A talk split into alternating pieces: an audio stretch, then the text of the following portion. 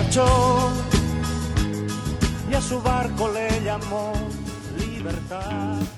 Y así se marcha el 2021 y la verdad que también así se va otro año de esos, como dice Barassi. Porque recordemos, cuando allá por enero se hablaba mucho de... Ayer se presentó la llamada nueva normalidad. La nueva normalidad. Hay que preparar todo. Pero por suerte al final hoy todo volvió a la verdadera normalidad. Los hinchas de a poco nuevamente se fueron acostumbrando a volver al estadio, algo que tenían prohibido hacer, y el fútbol era otro, porque le faltaba un condimento, y confirmamos la teoría que Eduardo Galeano ya había adelantado muchos años antes. que jugar sin hinchada es como bailar sin música. Además, para los futbolistas era todo un tema ese que no haya hinchas, porque pusieron al descubierto algunas situaciones que antes no podíamos ver, o mejor dicho, escuchar.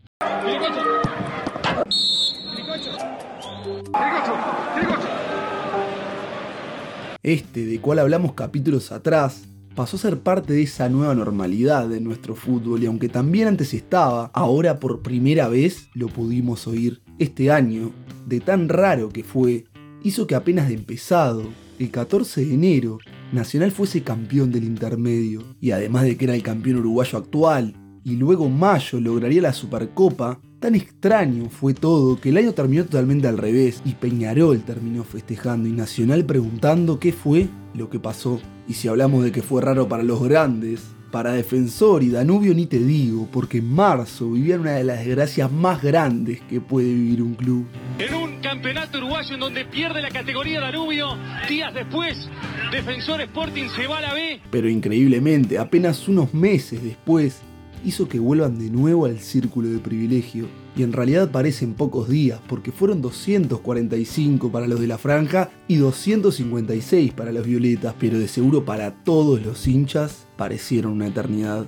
Además también pasaron cosas históricas en el mundo del fútbol. En Italia, por ejemplo, después de 11 años, el Inter se consagró campeón de la Serie A y cortó la supremacía de la Juve que hacía 7 años que venía levantando la copa. Pero esto no fue solo en Italia, porque en Francia también pasó algo parecido. Final. Lille campeón de la Liga A. y también cortó una racha de 11 años de sequía. Además en España, después de 7 largos años que el Barcelona y el Real Madrid se repartían los trofeos, el Atleti de la mano de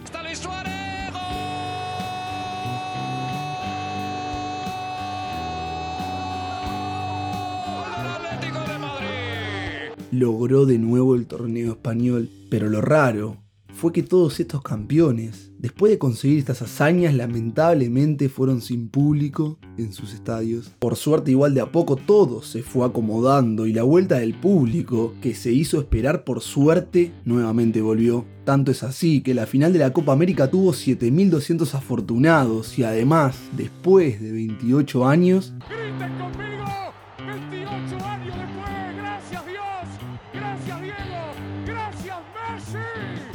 con un Messi que lograba algo que hace mucho tiempo se le venía negando. Pero si hablamos de Messi, imposible no mencionar la noticia que menos de un mes después sacudió a todo el mundo. Lionel Messi no continuará ligado al Fútbol Club Barcelona. También, un día después de que Argentina se coronó como el rey de América en Europa, una euro que desde acá se miraba con recelo porque se jugaba a estadios llenos después de 53 años de espera, Saca, tapa el arquero. Italia, Italia, Italia es el campeón de la Euro. La tajada al penal saca, señoras y señores. Italia, la nacional y la zurra. Italia es el campeón en Wembley. y después de enterarnos aquella bomba de Messi, Cristiano no podía ser menos y por lo tanto dejó la lluvia para que junto al bambino nos vuelvan a regalar esas nostálgicas mañanas. Este es Ronaldo que volvió al United a ganar la Premier. Este es Ronaldo, el que te la emboca, el que te enloquece, el que te liquida. Este es Cristiano Ronaldo, el gol del portugués. Pero otra noticia que a nosotros, acá, sin duda tuvo mucho más repercusión en este año loco fue cuando nos enteramos que El Comité Ejecutivo de la Asociación Uruguaya de Fútbol informa que ha resuelto finalizar el contrato del señor Oscar Washington Tavares y demás miembros del cuerpo técnico de la selección mayor. Y todo el mundo se preguntaba, ¿y ahora? Lo cierto es que ahora, así se define el nuevo técnico de Uruguay.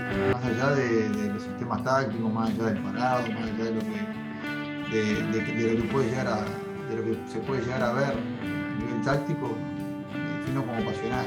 Siento el fútbol de esa manera y lo transmito de esa manera. Y esperemos que las cosas raras para bien que tuvo este 2021 queden como están, pero que las malas se vayan y que no vuelvan, para que el año 2022 sea un año de festejo, con un Uruguay de nuevo en otro mundial y siendo protagonista en una nueva edición de la Copa del Mundo.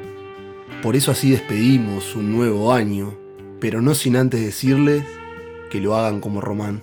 Yo ahora quiero descansar, comer asado, pasarla bien. Deseo una feliz Navidad a todos, que termine bien el año.